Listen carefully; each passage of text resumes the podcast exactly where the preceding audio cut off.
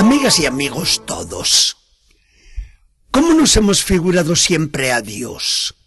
No hay uno de nosotros que no haya pensado siempre en un Dios altísimo, etéreo, hecho de aire y de luz, subido allá en las alturas, por encima de las nubes y traspasando las estrellas, lejano, lejano.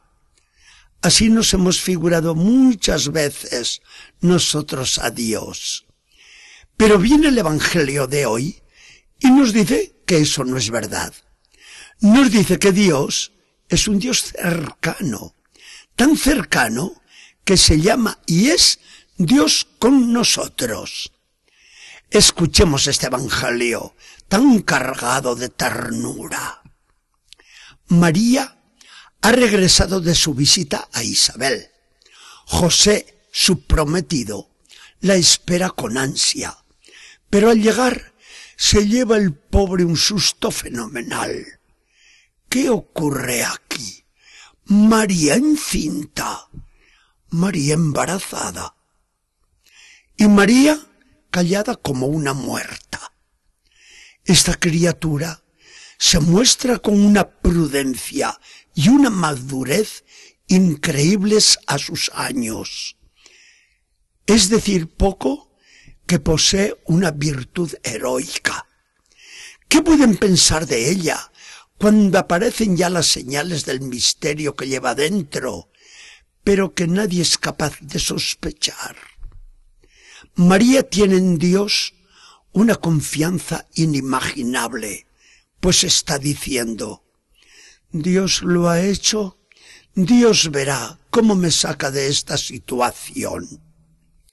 José es digno de María y se va repitiendo también dudar de María, ni hablar. Es incapaz de hacer un mal y de traicionarme. Pero el hecho ahí está. ¿Qué hago? Ni hablar eso de denunciarla como infiel. Seguir con ella, pero ¿cómo? Bien, vale más que le dé el acta de divorcio secretamente y todo se arregla. Pensarán que lo que viene es mío, pero que hemos tenido desavenencias y que por lo mismo no me quedo con ella. No llegamos a valorar el sufrimiento moral de María igual que el de José, tan formidable el uno como la otra. Pero claro, Dios está al tanto y sale siempre por la inocencia y por el amor.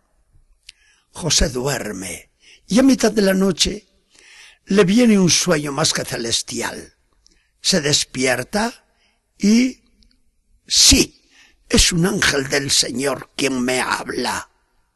No lo duda un instante y escucha. José, no tengas reparo en recibir a María como tu esposa, porque lo que lleva en su seno es obra del Espíritu Santo dará a luz un hijo, y tú, en funciones de padre, como verdadero padre virginal, le pondrás por nombre Jesús, Salvador, porque él librará al pueblo de sus pecados. Qué hondo respira José, y cómo no acaba de ver pasar las horas de la noche para encontrarse con María, y cuando se ven, Qué mirada la suya esta jovencita esposa que el cielo le ha regalado. Qué corriente de ternura la que se establece entre los dos jóvenes esposos. María, se le queja dulcemente, ¿por qué no me lo decías? La boda, cuando quieras, y cuanto antes, mejor para ti y para todos. Vamos a esperar el regalo que Dios manda por ti a nuestro pueblo, el Mesías, el Cristo, el Salvador. A mí me lo ha dicho el ángel. Sí, responde María, también me lo dijo a mí cuando ocurrió todo.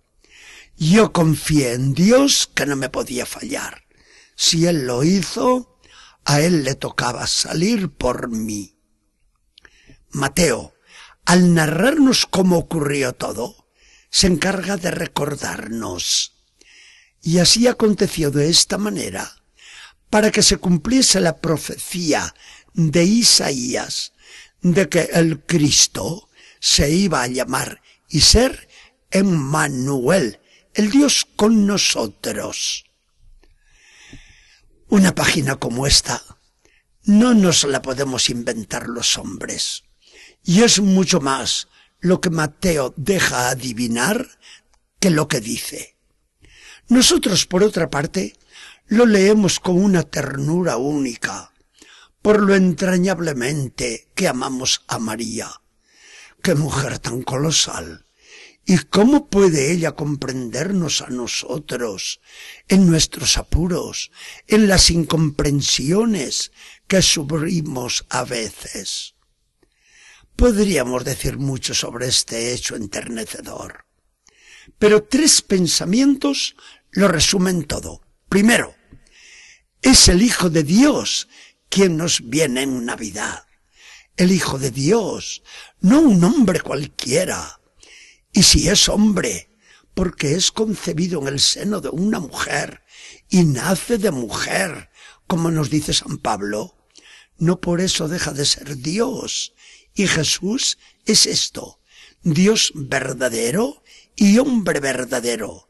El Dios hombre, el hombre Dios.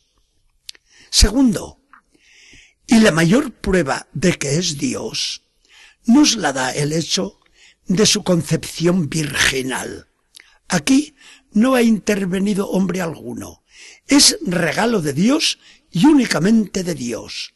A Jesucristo no lo ha merecido el mundo, sino que Dios se lo da como puro regalo suyo, el mayor regalo que le puede hacer.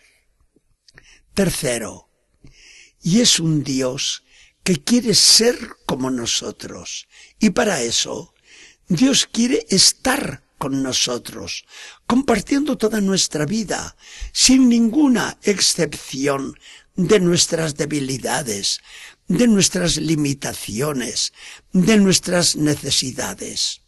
Solo el pecado no tendrá que ver nada con él, porque viene expresamente para librarnos de todo pecado y comunicarnos su propia vida eterna.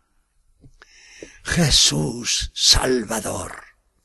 El Dios de las alturas está bien para la imaginación de los artistas o para el que tiene miedo a Dios. Para nosotros no. Para nosotros el verdadero Dios es el Dios que se nos acerca. El Dios que es Padre y hasta juega amorosamente con sus hijos.